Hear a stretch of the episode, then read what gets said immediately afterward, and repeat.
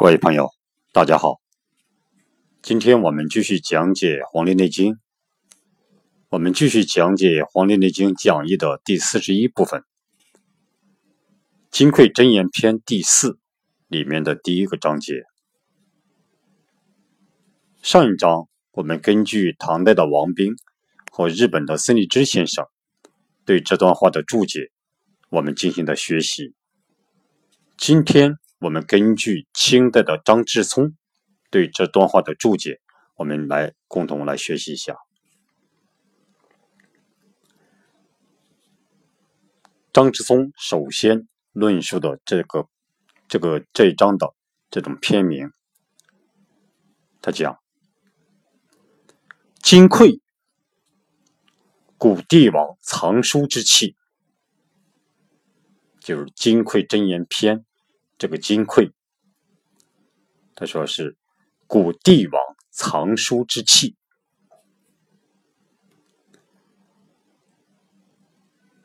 我们这样理解，这个金匮就是古代帝王藏书的这个匣子。这个“匮”《说文解字》里面的讲，这个“匮”。是匣匣也匣子的意思。金匮，此处指金贵和珍贵的意思。这是说金匮，古帝王藏书之器。此篇论经脉之道，乃上帝之所贵，藏之心意，非其人弗教，非其真弗受。乃金匮中之真言，不知道者不亦得也。张之聪这样解释，就说此篇此篇章论述经脉的道理，就这个篇章主要论述的是经脉这个道理。乃上帝之所贵，就是这个经脉的这个道理，就是这个经脉的大道，是上天的主宰非常看重的，把它作为尊贵的教法，就是说乃上帝之所贵，藏之心意，就是藏到人的心意里面。把这个教法藏到人的心意里面，非其人弗教，就是不是可教之人，就不能教授给他。啊，不是可教之人，就不要啊教给他。非其真福寿，就是没有向道的真心，就不传授给他。他如果没有这个向道的真心，就不传授给他。乃金匮中之真言，这个在金匣子里面藏着的真言，不知道者不易得也。就是不知道天道的，是不容易得到他的。就是乃金匮中之真言，不知道者不易得也。就是在这个金匣子里面藏着的，珍藏的这个真言，如果不知道天道这个道理的，是不容易得到它的。这就是开篇张之聪对这个金匮真言这个这个篇名进行的这讲解。下面进入正文。皇帝问曰：“天有八风，经有五风，何谓？”张之聪这样解释：“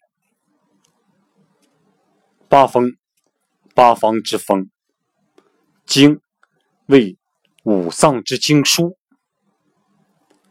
五风，五经之风也。上章论阳气。”此章论经脉，故首题曰经有五风，末节曰善为脉者。我们可以这样理解：八风，八方之风。张之松说，这个八风就是八个方向之风，这个八个方向就是。东西南北以及东南东北西南西北这八个方向，这就是八风。经经有五风，这个经，张志聪讲为五脏之经书，这个经就是五脏的经脉和腧穴。五脏之经书，这个经就是经脉，腧就是腧穴。五风经有五风，这个五风，五经之风也。张之宗说是五经之风，我们可以理解就是这个五风，就是进入五条经脉的风，就是。进入人体五条经脉的风，这五条经脉是通向于人体五脏的，心、肝、脾、肺、肾这五脏的五条经脉，这五条风被称为五风。这就是八方，这就是八方之风，就是八风。这个经五风就是五经之风。上章论阳气。此章论经脉，张志松说：“上章主要论述的是阳气，阳气的作用。这章呢，主要讨论一下经脉，这个经脉的重要性。所以先提出经有五风，最后一节讲讲这个脉。这就是天有八风，经有五风，何谓这句话的意思？”岐伯对曰：“八风发邪，以为经风，触五脏，邪气发病。”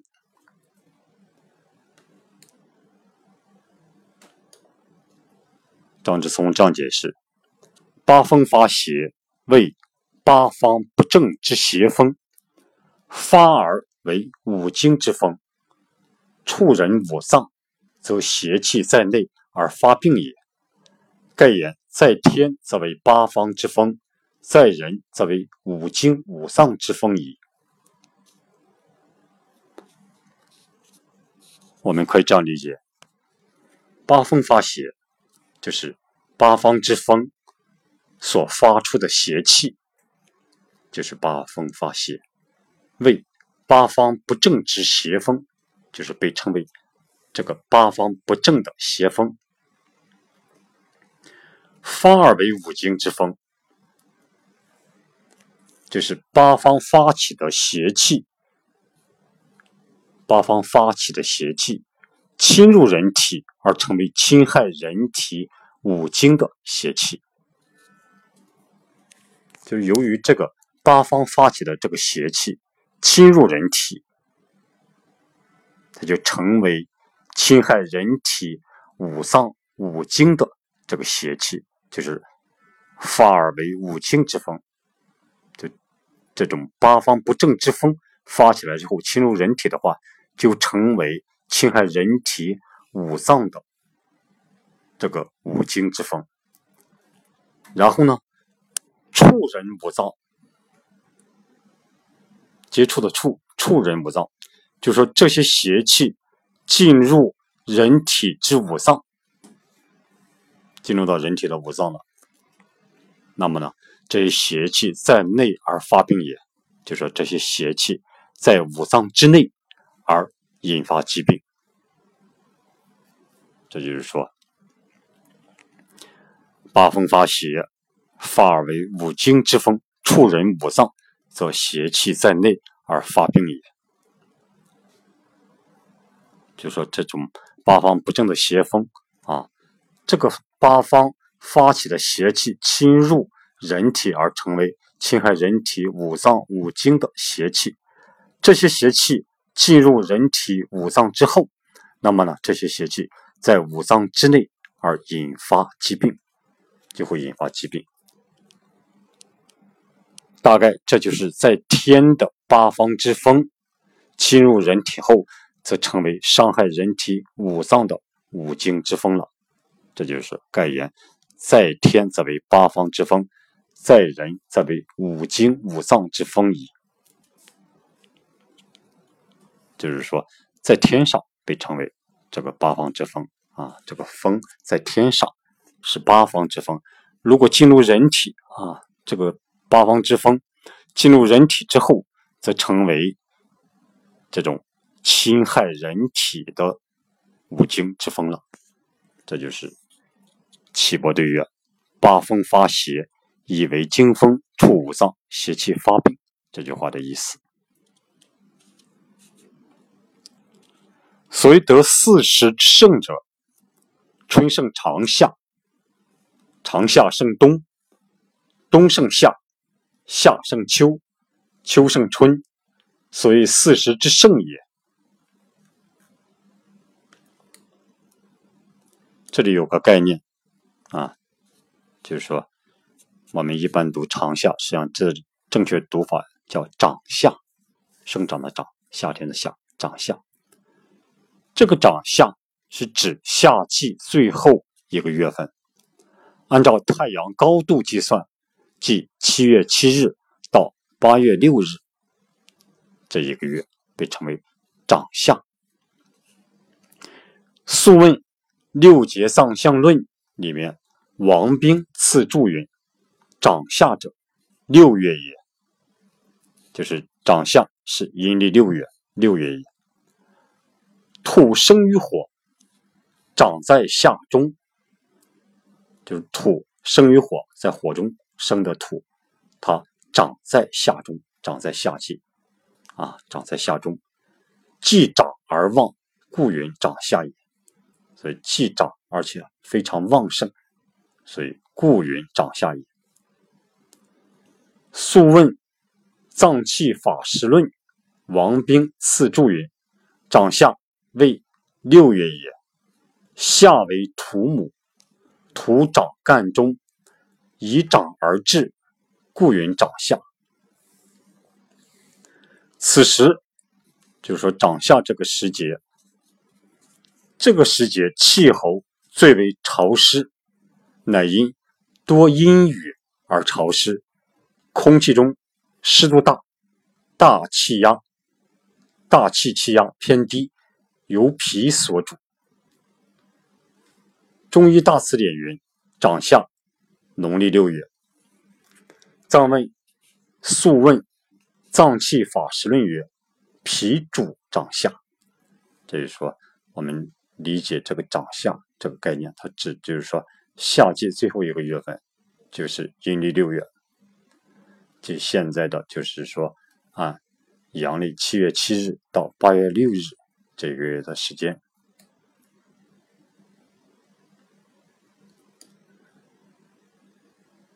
张之聪这样解释：所谓得四时之盛者，如春时之西南风，长夏之北风，冬之南风，夏之西风，秋之东风，此得四时所盛之气。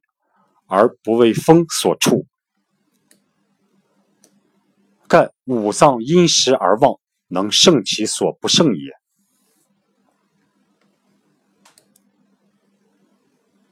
我们这样理解：随得四时之盛者，就是所谓春夏秋冬这四个时节能战胜的、能克胜的，是什么呢？比如。如春时之西南风，就是比如春季的时间，春季这个时节遇到西南风。春为木，春季为木，西南风这个西南为土，所以这个春之木克西南之土，就是木克土，所以未得四时之盛者。所以这就是说，这个得四时之盛者，春天啊，春天啊，它刮西南风，所以说这种由于这种春季本身这个木就非这个木气非常旺盛啊，所以西南风由于是土，所以说它根本伤害不了这个春时这个木，所以说因为木克土，所以它得的是得四时之盛啊。春盛这个土，长夏之北风，就比如长夏之时节遇到北风，长夏为土，这个时节土当令，土气最为旺盛，遇到北风，北风为水啊，北为水，所以北风为水，由于土克水，所以呢，就是说。这个北方的水根本伤害不了这个长夏这个土，所以这里也被称为未得四时之盛者。这是长夏之北风。冬之南风，冬季遇到南风，冬季水当令，所以说水的力量是最强的。冬为水。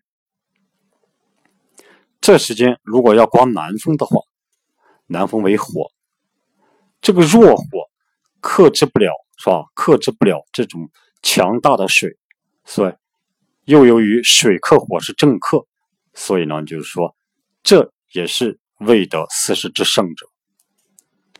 就是说，在冬季如果刮南风的话，这种南风根本触犯不了这种冬气啊，这种冬之气。夏之西风，夏季遇到了西风，夏季刮西风的话，夏季为火，西风为金，所以夏季火当令，火气最旺盛。这种弱小的金来克旺盛的火，根本克不动。由于火克金是正克，强大的火。啊，这种夏季火非常强大，来克制这种西方的这种微弱的这种金，所以这也被称为未得四时之盛者。就夏之西风，夏天遇到刮西风，未得四时之盛者。秋之东风，秋天遇到了东风，秋天它刮东风。秋天金为当令，金当令，金气最为旺盛。这个金旺盛的这个秋季，遇到了这种东风，东风为木，所以弱小的木来克制旺盛的金是根本克制不了的。而由于金克木为正克，再加上这个金气的旺盛，强大的金啊，非常很容易的来克制。弱小的木，所以呢，这也被称为未得四时之盛者。这就是秋之东风。此得四时所盛之气，而不为风所处。就是说，此处指所能得到的四时能各自战胜的气，而不为邪风所触犯。就刚才我们讲到的啊，这个春天遇到这个西南风，长夏这个季节啊遇到北风，冬季遇到南风，夏季遇到西风，秋季遇到东风，这就是此得四时所生之气，而不为风所处，而不为风所处。为什么他们都是当旺之气啊？当旺之气，然后碰到了弱小的这种对手，所以根本伤害不了他们。下一句，盖五脏因时而旺，就大概人体的五脏因各自的时节不同，而各自有不同的旺盛之时。就怪五脏因时而旺，春季肯定是木旺，夏季肯定是火旺，长夏之季肯定是土旺，这种秋季肯定是金旺，冬季肯定是水旺。所以说，人体的五脏，心肝脾肺肾。对应着金木水火土，所以说各自有它所旺的季节啊。这就是说，人体大概人体之五脏因各自的时节不同，而各自有不同的旺盛之时。所以说，春季必然的木旺，冬季必然的水旺啊，这个意思。能胜其所不胜也。五脏之气由于各自的旺盛之时不同，当各自到达它的旺盛季节之时，就能战胜它所不能战胜的邪气。就是说，由于这个五脏之气，由于各自各自的旺盛之时不同，所以当各自到达它的旺盛季节之时，就能战胜。他所不能战胜的邪气，比如，比如说春季，春为木，它被金所克，金克木；秋季，秋风为金。但如果要是在春季的时间，春季木旺，木木当令，木气非常旺盛，这时间如果是这种西风的话。金克木，它根本克不动这个，根本克不动这个木气。所以说，这就是说，能胜其所不胜也啊！这就是说，由于它五脏因时而旺，由于它，比如说春季，它这个木特别旺的时候，所以金根本克不动它啊！所以能胜其所不胜也。所以五脏之气由于各自的旺盛之时不同。啊，当各自到达它的旺盛季节之时，它就能战胜它所不能战胜的这个邪气。上节言八风发邪者，发所胜之风，而克贼所不胜之时也。就上节说，八风发的邪气，发出的都是能克胜对方的风。正是克胜对方之气不旺盛之时，啊，就是说，正是克制对方之气不旺盛之时，就是八风发邪发出来的，啊，发出的都是能克胜对方的风。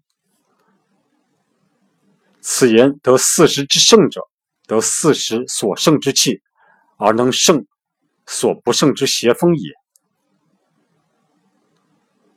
就是说，此处所说的。得四时之盛者，是得四时各自的旺盛之气，而能战胜他平时所不能战胜的邪气。就说这里讲的是言得四时之盛者，指的就是说得四时所盛之气，就春得木气，夏得火气，长夏得土气，秋。的金气，冬得水气，这个四时得到它相应的旺盛之气，所以呢就能战胜，而能胜所不胜之邪风，所以它就能战胜它平时所不能战胜的邪气，就这个意思。所以说，这就是所谓得四时之胜者，春生长夏。长夏胜冬，冬胜夏，夏胜秋，秋胜春，所以四时之盛也。这段话的意思。内经下一句：东风生于春，病在肝，疏在经下；南风生于夏，病在心，疏在胸肋；西风生于秋。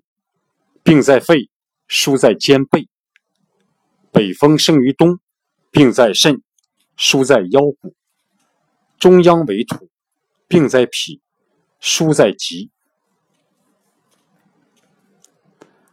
我们看一下张之聪怎样解释的。他讲：“此言四时之正气，而亦能为五脏经书所病也。”就是说，此处讲春夏秋冬四时的正气，叫春夏秋冬啊，一年四季这个四时的这个正气，也可以。通过人体的经脉和输血而伤害五常，使人得病。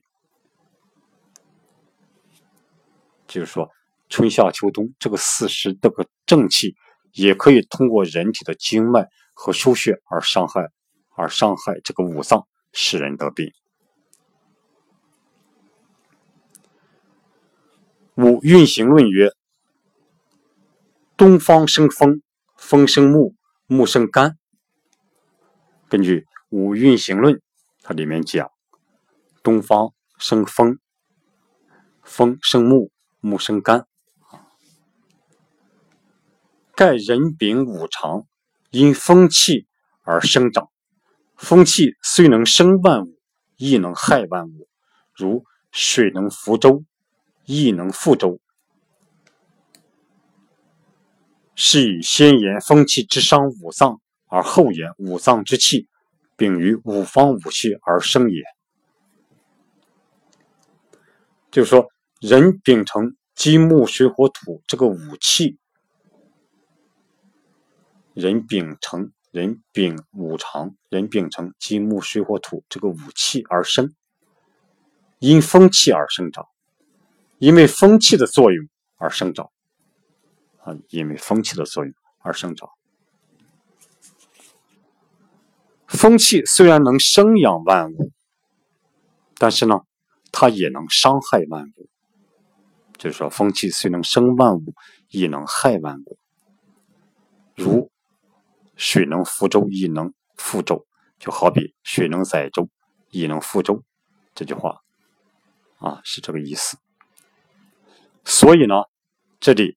先讲风气可以伤害五脏，然后再讲五脏之气秉承于五方五气而生的。就是说，在这里先讲啊，风气先伤五脏，而后言五脏之气并于五方五气而生。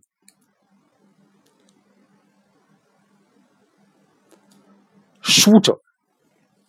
就是输血的意思，精气之所注也，就是精气所留住的地方。这个输血啊，输者。首言八风发邪，以为惊风，触五脏发病者，言天天之阳邪，使伤阳气，由气而精，由精而脏也。就是张之宗说，首先说八风发邪气，成为人体之精风；天之八风成为人之五经。就是说，首先说啊，八风发的邪气成为人体的经风，然后呢，触五脏发病的这个经风侵侵入人体的五脏而成为疾病。天之八风。啊，进入人体之后，成为伤害人体的经风，所以呢，这个经风进入人体之后，而成为疾病。言天之阳邪使伤阳气，就是说上天的这个阳邪开始伤害的是人的阳气，所以呢，这个阳之邪气先到达经脉，由气而经，这个。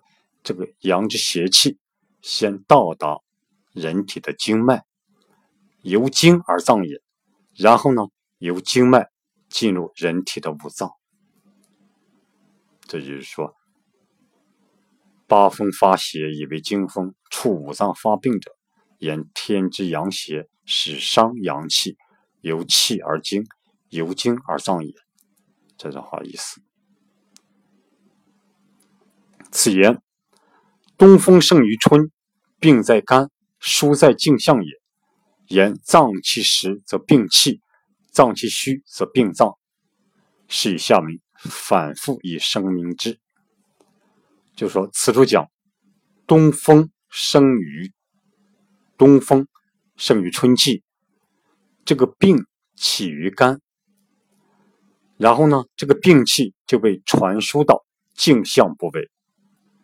所以说，东风啊，生于春，这个东风，这个生在春季，这个春季呢是病在肝啊，这个病在春季起源于肝。然后呢，输在镜像，把这个病气再传输到镜像这个部位，这就是内脏实则病在气上，就是言脏气实则病气，脏气虚则病脏。这个内脏虚，那么这个病就在内脏里面，所以呢。是以下文反复以申明之，所以下文来反复的来说明这件事情。这就是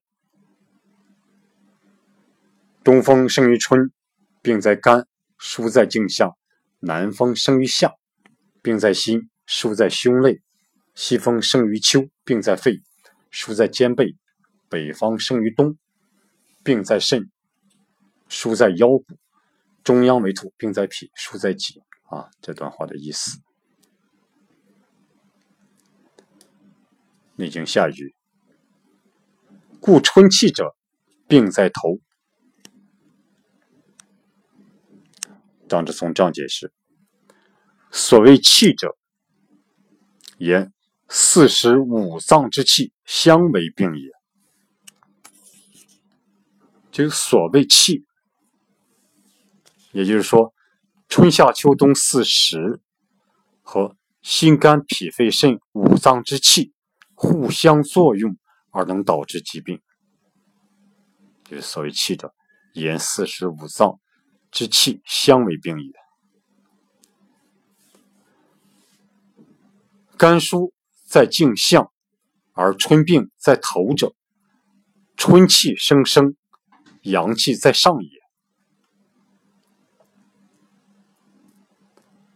就是肝的病气被传输到被传输到颈项，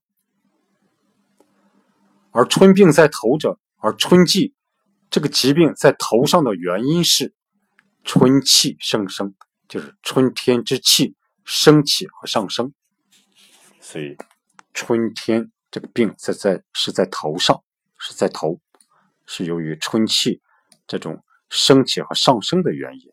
是阳气在上也，是由于阳气在上的缘故，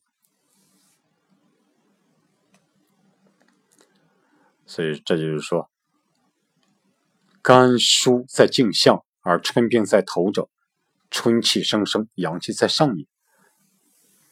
就说肝的病气被传输到颈项，而春季这个病在头上。在头上的原因是春气生生，阳气在上的，啊，是这个这个原因。春天之气升起上升，阳气在上，所以呢，春天这个病就在头上。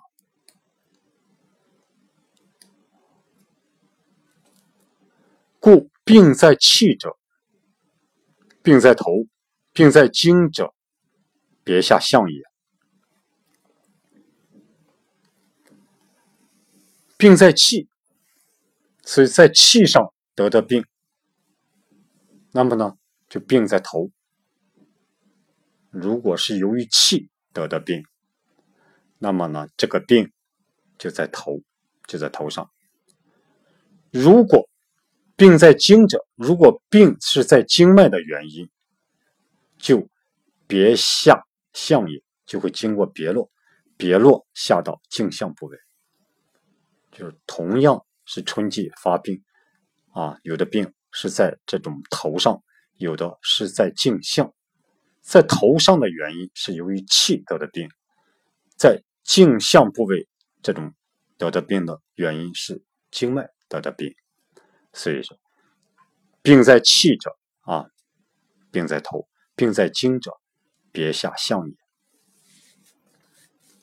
所以这同样啊是春季得病，由于气得病和经脉得病，它部位不一样。这就是说，由于气得病，它是在头上啊；由于这种经脉得的病，它是在颈项这部位。所以呢，是以下文有病在气者，有病在经者，有病在脏者，有病求虐之在上者，有病动泄之在内者，有病风月之在外内出入者，分别脏器经枢之有虚实也。所以呢，就是说，下面讲。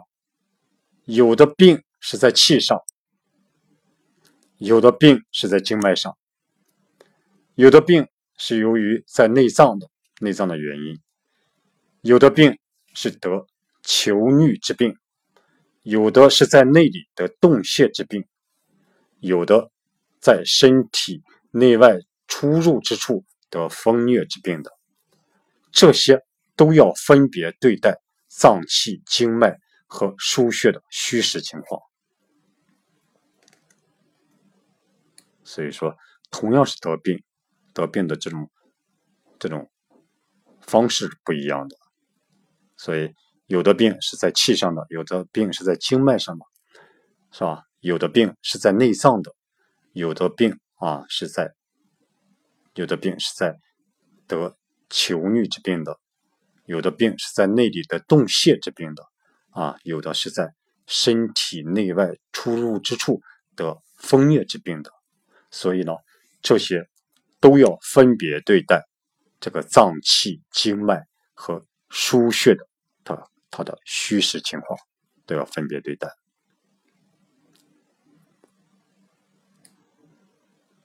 这张之聪有句话的总结，他讲：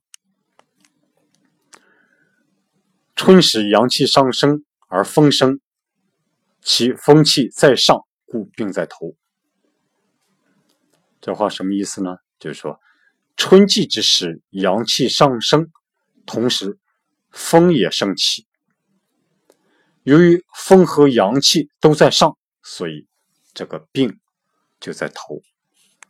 这就说，春是阳气上升而风生，其风气在上，故病在头。所以这就是说，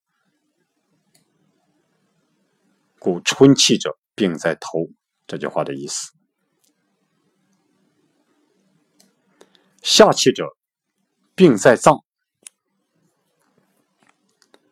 夏气者病在脏。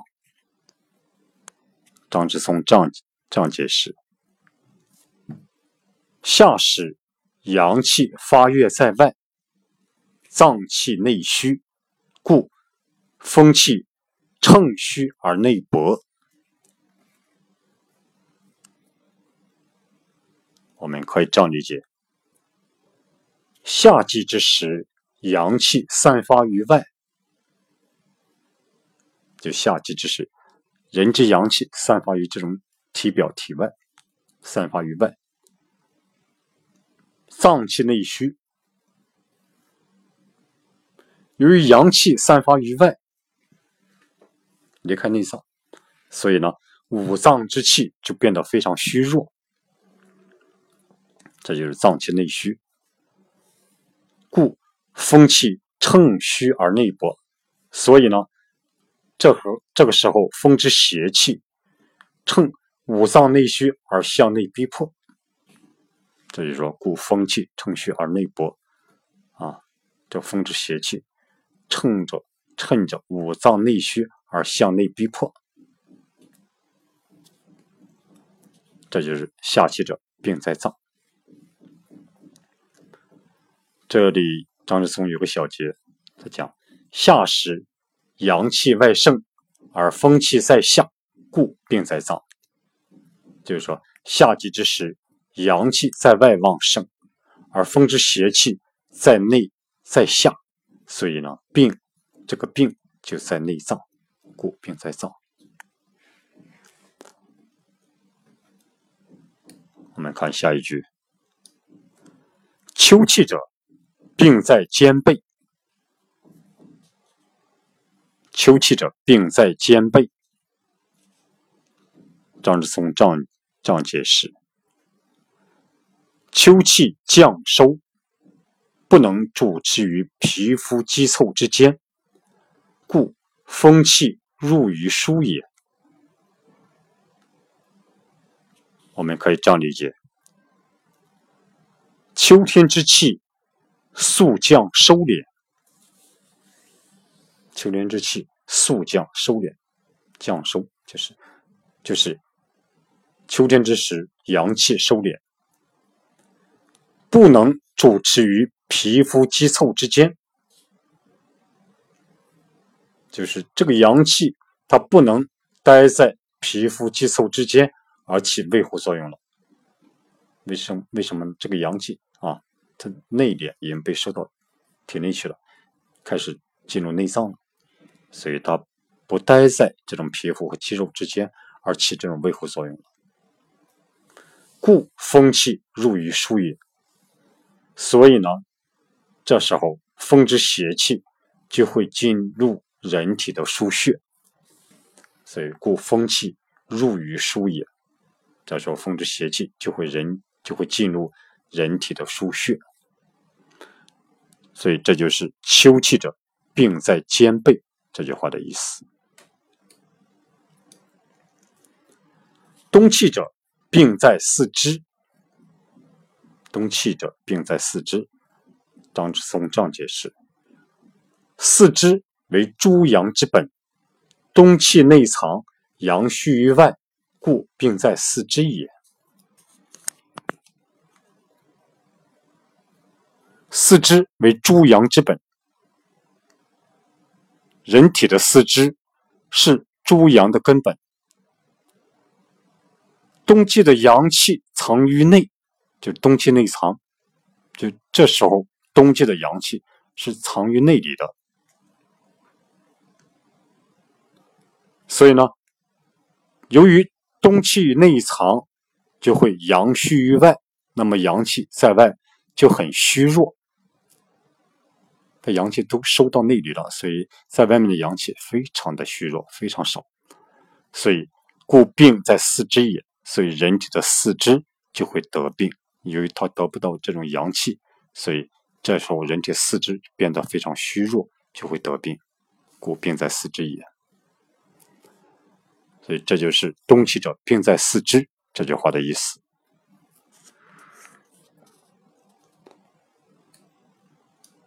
内经下一句，故春善病求疟。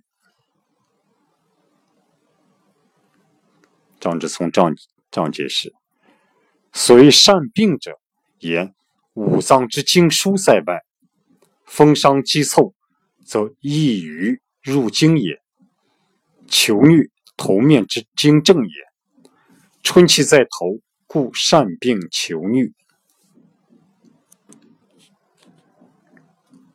我们可以这样理解：所谓善病者，就是所所谓容易得病的，言五脏之经疏在外，就是说五脏的经脉和腧穴都在外，五脏的经经脉和腧穴都在外，风伤肌凑，风的邪气侵入并伤害肌肉凑理。则易于入经也。那么呢，这个风之邪气就会很容易的侵入到人的经脉。由于它进入进入人体的这个肌凑，那么呢，它就会很容易的侵入人体的经脉。求疟，求求疟，求疟，头面之经正也。就是求疟是人体头面经脉的这种症状。春气在头，由于春天之气在头，所以故善病求疟。所以容易得这个春季容易得求疟之病。所以说，故春善病求疟啊，由于这个五脏的这种经脉和腧穴都在外部，这个风之邪气呢，先进入人体的肌肉腠理，那么呢就很容易进入到侵入人体的经脉，所以造成了在春天的时候就造成了这种求疟这种症状啊。由于春天之气，春之气啊在头，所以呢，这种这种善病求疟之症，所以说这种春天就善于很容易得求疟这种疾病，所以这就是故春善病求疟这句话的意思。《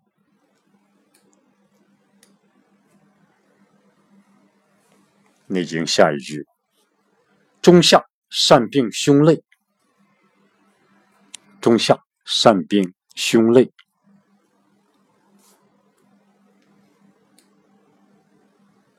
张之松章解章解释：心之经书在胸肋也，这个心的经脉腧穴在人体的胸肋部位，心之经书在胸肋也，就是心的经脉腧穴。在人体的胸肋部位，朱济公问曰：“此言胸肋而无所见之症者，何也？”就是说，朱济公问：“此处说胸肋而看不到这种病的症状，此言胸肋而无所见之症者，啊，这里只说这个胸肋，而不讲这个病的症状。”何也？是为什么呢？回答曰：就曰上下三节，反复辩论脏器经书之有外内出入，故曰病在头者，有病在脏，有病在脏者，有病在肩背胸肋者，而皆不言病也。就上下三节，上下这三个章节。反复辩论人体的脏器经脉腧穴，啊，有在内的，有在外的，有在出入之间的。所以说，有的病在头，有的病在内脏，有的病在肩背胸肋，而都不说病的具体情况，而都不说病的具体情况。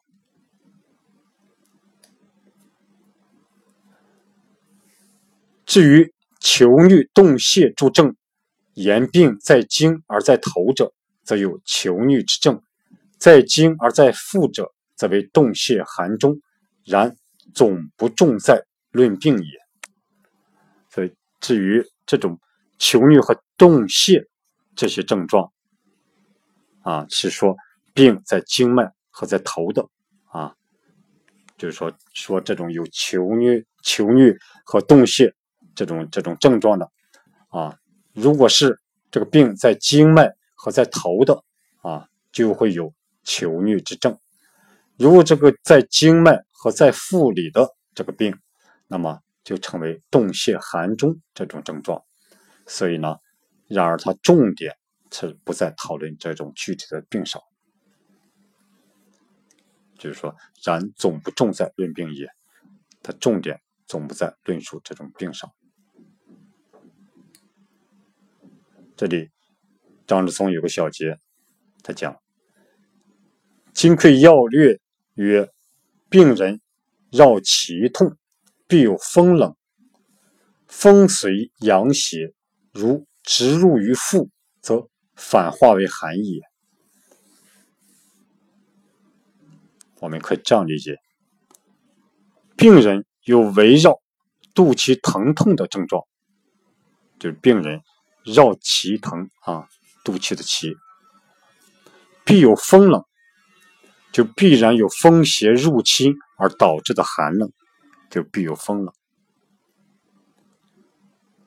风随阳邪，风虽然为阳的邪气，风随阳邪，风虽然为阳的邪气，如直入于腹，就如果它直接进入人的小腹的话，如果直接进入人体的这种这种腹里的话，那么则反化为寒也。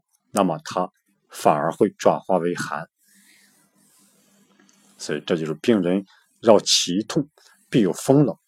风虽然是阳邪啊，虽然是阳阳邪，它不是寒的。但如果它直接进入人体之小腹，则反而会化为寒啊。如果它直接进入这个腹里面的话，它反而会转化为寒啊。这就是说，张之聪有这么个解释。这就是“仲夏善病胸肋”这句话的意思。《内经》下一句：“长相善病。”冻泄寒中，张之松这样解释：夏时阳气在外，里气虚寒，长夏湿土主气，风入于经书，即内薄而为动泄。风木乘虚而胜土也。脾为阴中之至阴，不能化热。而为寒中也。我们可以这样理解：夏季之时，阳气散发于外，内里的寒气、内里的脏器虚弱寒凉，就是里气虚寒，内里的脏器、五脏之气变得虚弱和寒凉。因为夏季之时。阳气都散发在外了，所以呢，内里这个脏器变得就非常虚弱和寒凉。长相湿土主气，长相就夏季最后这个月这个季节，湿土啊，它主宰这个人之气。长相湿土主气，风入于经书，就是风之邪气侵入经脉和腧穴。即内薄而被冻泄，那么呢，它就会这个风之邪气向内逼迫，而成为冻泄之症。它向内逼迫，风之邪气进入内里的话，啊，这种风木乘虚而胜土也。这时候风木就乘虚，乘脾虚而去克伐这个脾土。所以呢。这种风木乘脾虚而去克伐这个脾土的话，能就去克伐脾土，那么就成为动邪之症，就成为动邪之症。脾为阴中之至阴，脾啊是阴中的至阴，所以呢，它不能化热而为寒中也。由于它不能转化，因为它是阴中的至阴，所以进入的风邪就成为寒中，就成为这种寒中。这就是说，长长相长相善病洞泄寒中这句话的意思。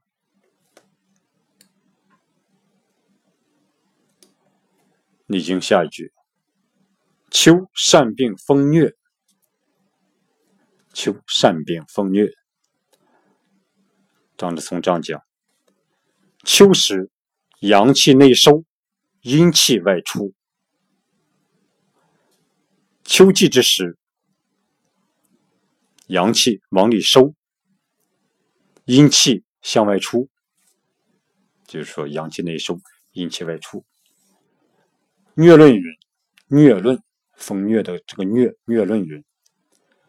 风气留其处，疟气随经络。风气啊，留其处，疟气随经络。风入于经，这个风的阳邪侵入于人体之经脉，就风入于经，风的阳邪侵入于经脉，既欲内搏，就想向内逼迫，经脉之阴气外出。这时的经脉的阴气阴气正在正向往外出，所以风的阳邪想向内逼迫，经脉的阴气啊向向外这种向外这种散出，邪正相持，那么呢邪气正气相持不下，故成风月也，所以称为风月。此言经络受邪，经络此言经络受邪，在外则为求欲必绝，在内则为动泄寒中，在外内之间邪正相搏，则为风月也。就这里讲，此处讲经络如果受邪气的侵入，这个经络经脉如果受邪气的侵入，在外呢？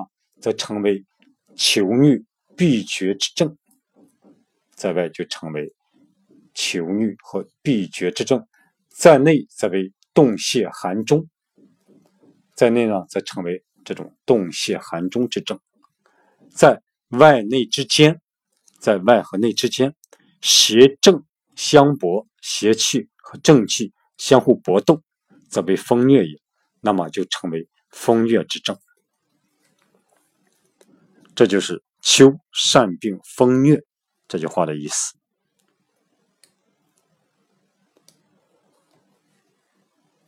冬善病必绝，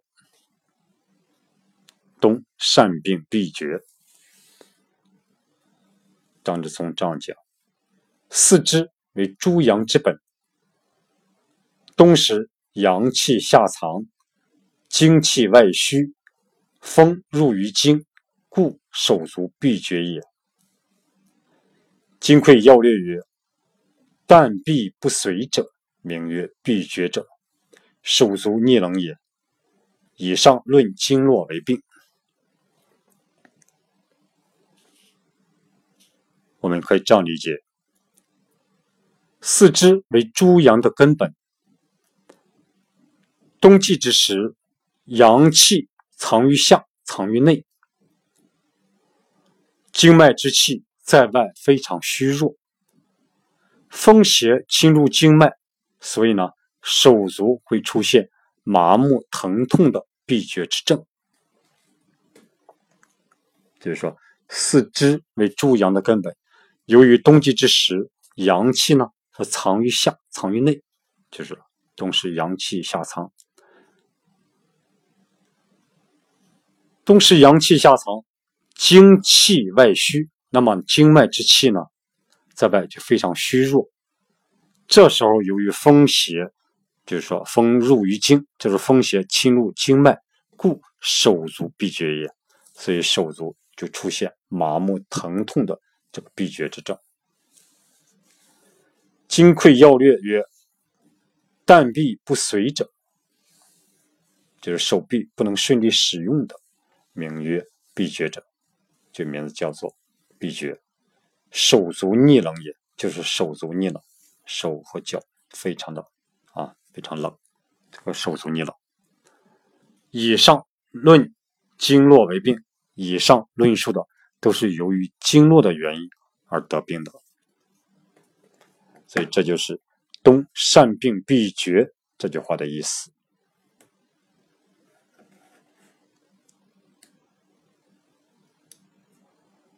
逆经下一句，故冬不按桥，春不求女，春不病颈项，仲夏不病胸肋，长夏不病动泄寒中，秋不病风月，冬不病闭绝，孙泄而汗出也。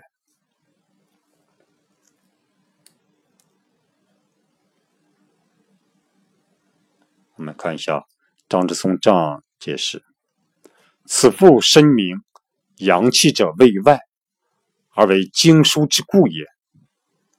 就是此处又申明阳气未乎于外，而使经脉腧穴的防卫更加牢固，这个意思。啊，此不声明阳气者为外，而为经枢之故也。由于这个阳气啊。再次说明，这个阳气，这个这种卫护于外这个作用，从而使这个经脉腧穴的防卫更加牢固。按桥者，按摩导引，引阳气之通畅于四肢也。按桥就是按摩导引，引导什么呢？引导阳气通畅于人体的四肢，就是按桥者，按摩导引啊，引导引阳气之通畅于四肢也。冬时。阳气伏藏，若导引其四出，则无以奉春生夏长之气，是以有求女头项之精病矣。冬季之时，阳气应该伏藏于人体之内。就冬季之时，阳气应该伏藏于人之内里。如果通过按摩导引，而使阳气四出，就是说，若导引，若导引其四出，就是如果通过按摩导引而是阳气四出的话，那么就没有气输送给青春天的生和夏天的长了。所以呢，那么就没有气输送给春天的生和夏天的长了。这就则无以奉春生夏长之气。是以有求女头项之经病也，所以就会出现求女头项的经脉之病，所以就会出现这种这种求女春之出现这个春天出现求女头项的这个经脉之病。春病在头，邪热而迫于经者，求女别出下项。则为镜像之病矣。春天，这个病在头，邪热而迫于经者，就风之邪热侵入经脉，那么就会出现这个求疟之症。啊，邪热而迫于经者，求疟。通过别络向下进入镜像，则为镜像之病矣。那么就会成为镜像之病。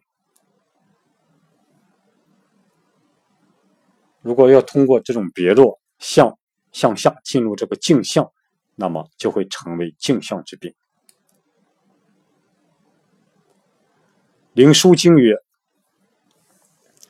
是主心所生病者，胸肋痛；是主脾所生病者，溏泻；是主肺所生病者，肩背痛。”所生者，经脉为病也。又曰：病在阳者，名曰风；病在阴者，名曰脾。脾者，风入于经枢也。此复言阳气固密者，四时无经枢之病也。复曰：孙泄而汗出者，言人能养，言人能藏养元真之气。必不是邪伤经脉，病在内而无孙泄也；亦不是邪伤阳气，病在外而汗出也。此复甚言其阳气之不可伤也。就是说，《灵枢经》曰：由于心的原因生病的，就会胸肋疼，胸胸肋痛。由于心的，由于心的。原因生病的就会胸肋痛，由于脾的原因生病的就会溏泻，由于脾的原因生病的就会溏泻，由于肺的原因生病的就会肩背痛，啊，由于肺的原因生病的就会肩背痛。所生者经脉为病也，就是说所生病的原因都是经脉所导致的。都是经脉这种生病所导致的。又曰：病在阳者，名曰风啊，就是说病在外面的叫做风；病在阴者，名曰闭啊，病在内者，名曰闭。这个闭者啊，风入于经书也，这个闭就是风邪侵入经脉和腧穴啊，风入于经腧也。此复言阳气固密者，此复言阳气固密者，四时无经腧之病也。此处又再次说明，如果阳气固密，那么春夏秋冬四时就会没有经脉和腧穴的疾病。这就是说，如果阳气固密的话，那么一年四季也不会有经脉和腧穴这方面的疾病。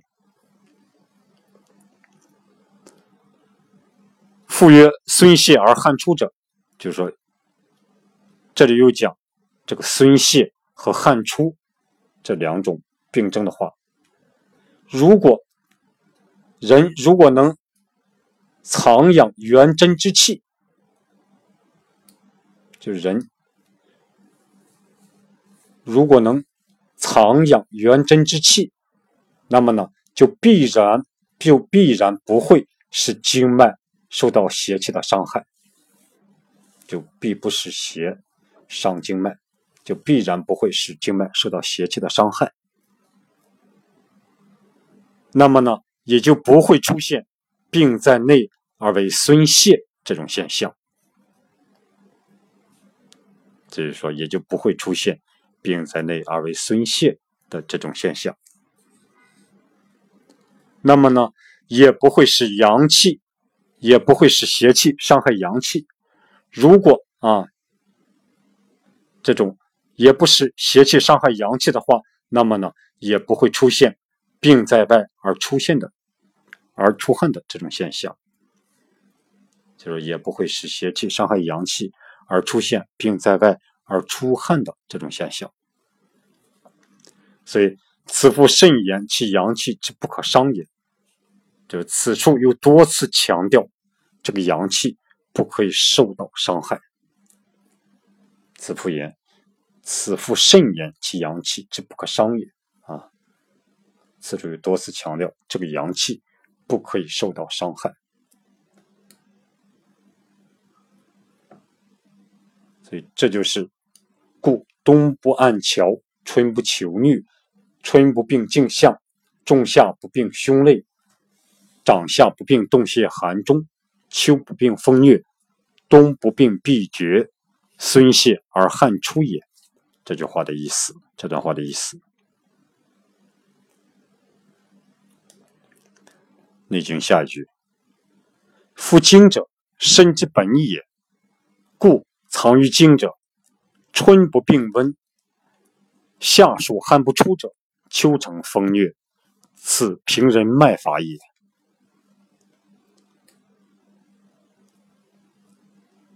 张之松章解释：神气血脉皆生于经，故精乃生身之本。能藏其经，则血气内固，邪不外侵。故春不温病，夏不伏长，则暑气伏藏，至秋成风疟。阴阳开合，生长收藏，此乃平人之脉法也。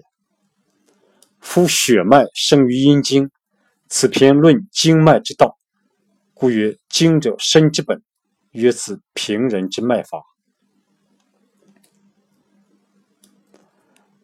我们可以这样理解。神气血脉皆生于精，就是神气血脉都生自于精，故精乃生身之本。所以呢，精乃是生长养育人身的根本。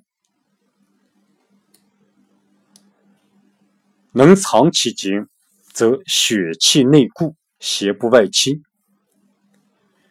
如果能够固藏这个经，那么就会血气在内牢固，邪气就不会在外侵入。所以能藏其经，则血气内固，邪不外侵。故春不温病。所以呢，到了春天就不会出现瘟病这个现象。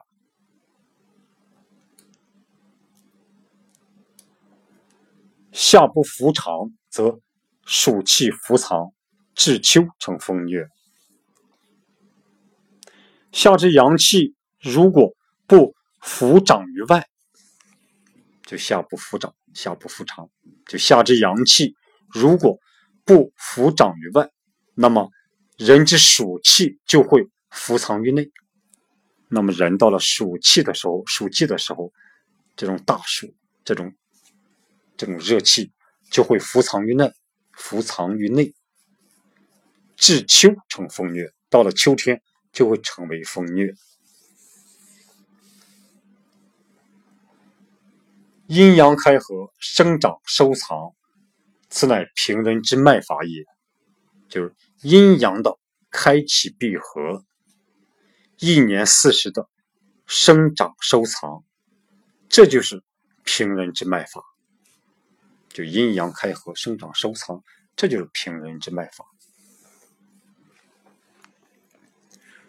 夫血脉生于阴经，就是人之血脉生死于阴经。此篇论论经脉之道，此篇又论述的是经脉之道，故曰经者身之本。所以说这个经，精华的精，精气神这个精是人身的根本，故曰精者身之本也。嗯曰此平人之脉法，所以这就被称为平人的脉法。所以这就是夫精者，身之本也。故藏于精者，春不病温，夏暑汗不出者，秋成风虐，此平人脉法也。今天我们根据清代的张之聪。对这段话的注解，我们进行了学习。大伙呢也可以关注我的微信公众号“和祥居”，和谐的和，吉祥的祥，居住的居，里面有文字版的这篇文章。希望大伙能够互相映照学习，有所收获。好，今天就讲到这里，谢谢大家。